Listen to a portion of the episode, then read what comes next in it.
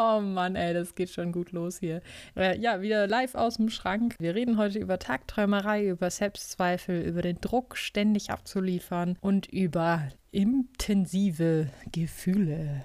Es ist mein zweiter Podcast. Ich, ich glaube, es ist gestern, gestern jetzt her, dass, dass ich meine erste Podcast-Folge aufgenommen habe. Heute ist direkt die zweite. Bin so voller Ideen. Ich habe einfach gerade wieder diese Motivation, ich muss dazu sagen, ich, als Kind war ich immer ziemlich, ziemlich verträumt.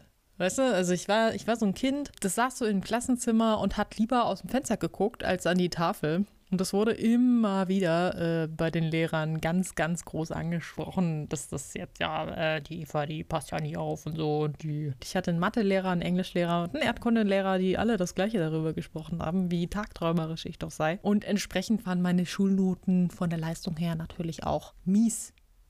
Ziemlich mies, mieser als mies.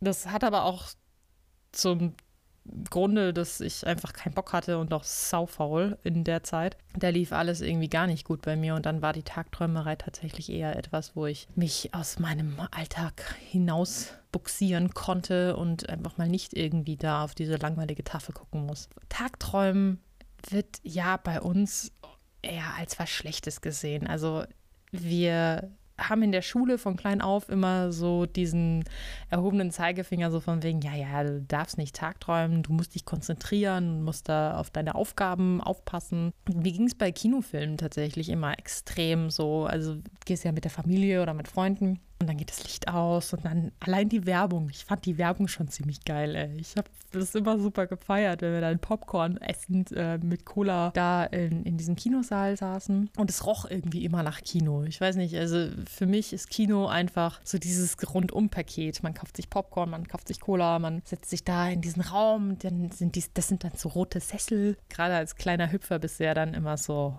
oh, ich fand das immer super. Weißt du, du wirst dann so mitgenommen in diese Story und hörst dir das alles an und schaust dann und bist so eine, hast so eine absolute Reizüberflutung einfach und kommst da raus und bist dann erstmal total geflasht. Also bist dann einfach mal in so einer andere Welt abgedriftet. Das war für mich einfach so der Ultra-Hammer. Ich war dann danach ciao. Ich, ich war so zwei, drei Tage so inspiriert, dass ich, glaube ich, ganze Bücher vollgemalt und skizziert habe mit irgendwelchen Zeichnungen, weil ich das so, so krass und so inspirierend fand und einfach in dieses Träumen, in diese Tagträumerei einfach gekommen bin. Kam da auch gar nicht klar, ne? Ich war dann danach auch erstmal still ich habe keinen Ton mehr gesagt. Ich war, ich saß dann im Auto, wir sind dann zurückgefahren und die anderen Kinder haben sich dann immer irgendwie ganz normal unterhalten über was, was sie morgen machen sollen und so. Und ich war einfach wie ausgenockt. Ne? Das war für mich wie so eine Droge, die jetzt gerade so eine Inspirationsdroge, die einfach eingelegt worden ist und äh, ich war weg. Ich habe einfach angefangen, Luftschlösser in meinem Kopf zu bauen. Und ich habe mir das bis ins äh, hohe Alter, ja, so alt bin ich ja noch nicht, aber äh, habe es mir einfach immer noch so behalten. Also ich nehme mir dann immer noch ein bisschen die Zeit, wo ich dann ja einfach so ein bisschen träume. Ich merke schon, dass das nochmal was anderes ist als als Kind. Ich glaube tatsächlich, dass alle Menschen, wenn sie klein sind, äh, Tagträumer sind oder diese Tagträumerei in sich haben oder auch alle Kinder sind kreativ. Äh, wir verlernen das mit der Zeit nur alle irgendwann, beziehungsweise wir verlagern einfach unsere Interessen oder unsere Aufmerksamkeit oder glauben, dass diese Tagträumerei und dieses spontane Kreativsein einfach was Schlechtes ist, weil es uns davon abhält, äh, uns wirklich zu konzentrieren und so.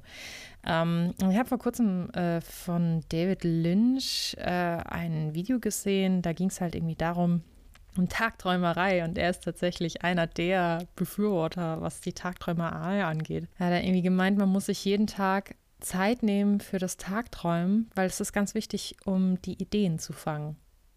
Weil heutzutage sich keiner mehr so die Zeit fürs Tagträumen nimmt. Aber ihm hat das ganz, ganz viele Ideen eingebracht. Und dass man das so sich vorstellt, wie wenn man angeln geht. Also du setzt dich halt irgendwo hin, du wirfst deine Angelrute raus und du wartest auf den Fisch, beziehungsweise auf die Idee. Also es ist so symbolisch für den Fisch. Äh, die, die Idee ist dann halt äh, der Fisch. Und irgendwann, ja, beißt der an Und du kannst diesen Fisch dann halt näher begutachten und du siehst die ganzen Details. Du kannst von der Flosse bis hin zu den äh, Schuppen alles genau äh, begutachten. Und so ähnlich verhält es sich halt eben mit dieser Idee. Also man sagt ja auch so, unter der Dusche sind die, entstehen die besten Ideen oder wenn so vor einem weißen Blatt Papier oder wo man sich dann halt einfach entspannen kann, aber so kontinuierlich halt wie so ein roter Faden sich immer wieder an diese eine, dieses eine Problem dann praktisch erinnert oder halt an die eine Idee, an der man noch ein bisschen weiter fallen möchte. Und dazu ist halt eben diese Tagträumerei super wichtig. Und ich glaube, dass wir alle ein bisschen mehr tagträumen sollten. Jeden Tag ein bisschen mehr uns Zeit nehmen und ein bisschen zu spinnen. Einfach kindlich naive Ideen spinnen oder inspirieren lassen oder ähm, ja, oder einfach mal unter der Dusche über eine Idee nachdenken. Da kommen einfach die besten Sachen bei rum. Dann habe ich noch ein Thema, äh, das ich ganz wichtig oder spannend finde, gerade was so Kreativität angeht. Wie kommt man eigentlich zu diesem spontanen Ausbruch der krassen Kreativität? Bei mir waren es tatsächlich immer die starken, intensiven Gefühle, die das ausgelöst haben und tatsächlich auch vor allem die schlechten Gefühle, also die, die vermeintlich schlechten, so diese negativen Dinge wie Trauer, Wut, Ärger, Melancholie, Depression, Liebeskummer. Das sind alles so Sachen, die irgendwie in einer Art und Weise verarbeitet werden wollen. Es gibt Menschen, die weinen, es gibt Menschen, die schreiben sich was auf, es gibt Menschen, die sitzen da und versuchen halt dieses Gefühl einfach zu fühlen. Dann gibt es wieder Menschen, die, die schlucken das runter. Und mir hat tatsächlich dieser Umgang dieser starken Gefühle geholfen, dann in solchen Momenten kreativ zu sein. Also ich habe tatsächlich auch, das ist echt so, so eine ultra krasse Hochphase, wenn es mir am miesesten geht. Also es ist super komisch, aber für mich macht das Sinn, weil ich, ich dann dadurch diese, diese krassen Gefühle einfach verarbeite.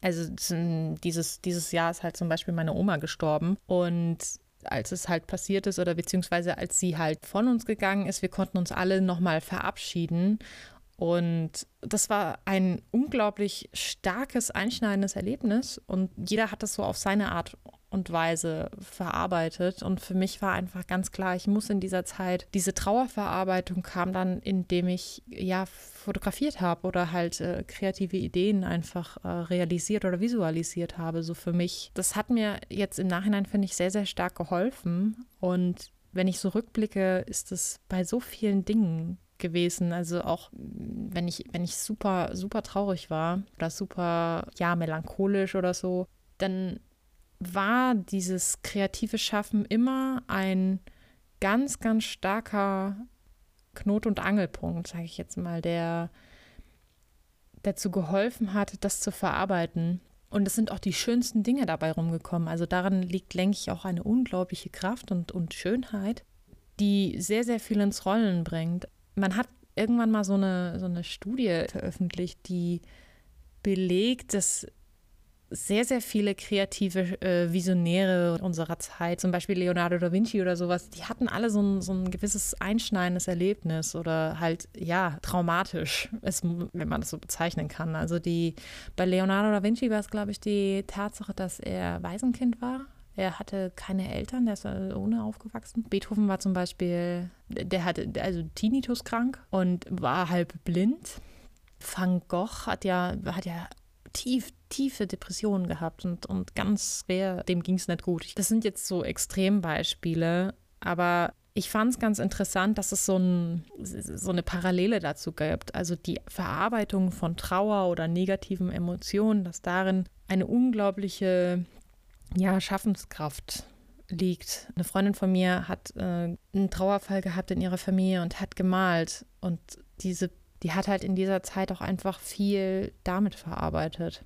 Oder es ist zumindest versucht. Also du versuchst ja alles Mögliche, diesem krassen Schwall an Gefühlen deiner Herr zu werden. Versucht einfach mal, wenn ihr wieder so, so starke Emotionen in euch habt oder halt irgendwie das Gefühl habt, so, ich, ich, ich bin so sauer oder so. Versucht es mal umzupolen, diese Emotionen in, in etwas, was euch zu so einem kreativen Flow. Ich finde es sehr hilfreich. Also mir hat es immer geholfen. Das heißt tatsächlich nicht, wie es Menschen machen ohne. Ich würde, glaube ich, explodieren oder implodieren innerlich. So, weil ich das, das ist so von klein auf drin, brauche ich auch. Also ich habe damals auch viel gezeichnet, um einfach zu, einfach was zu machen, um da nicht so von diesen Emotionen übermannt zu werden.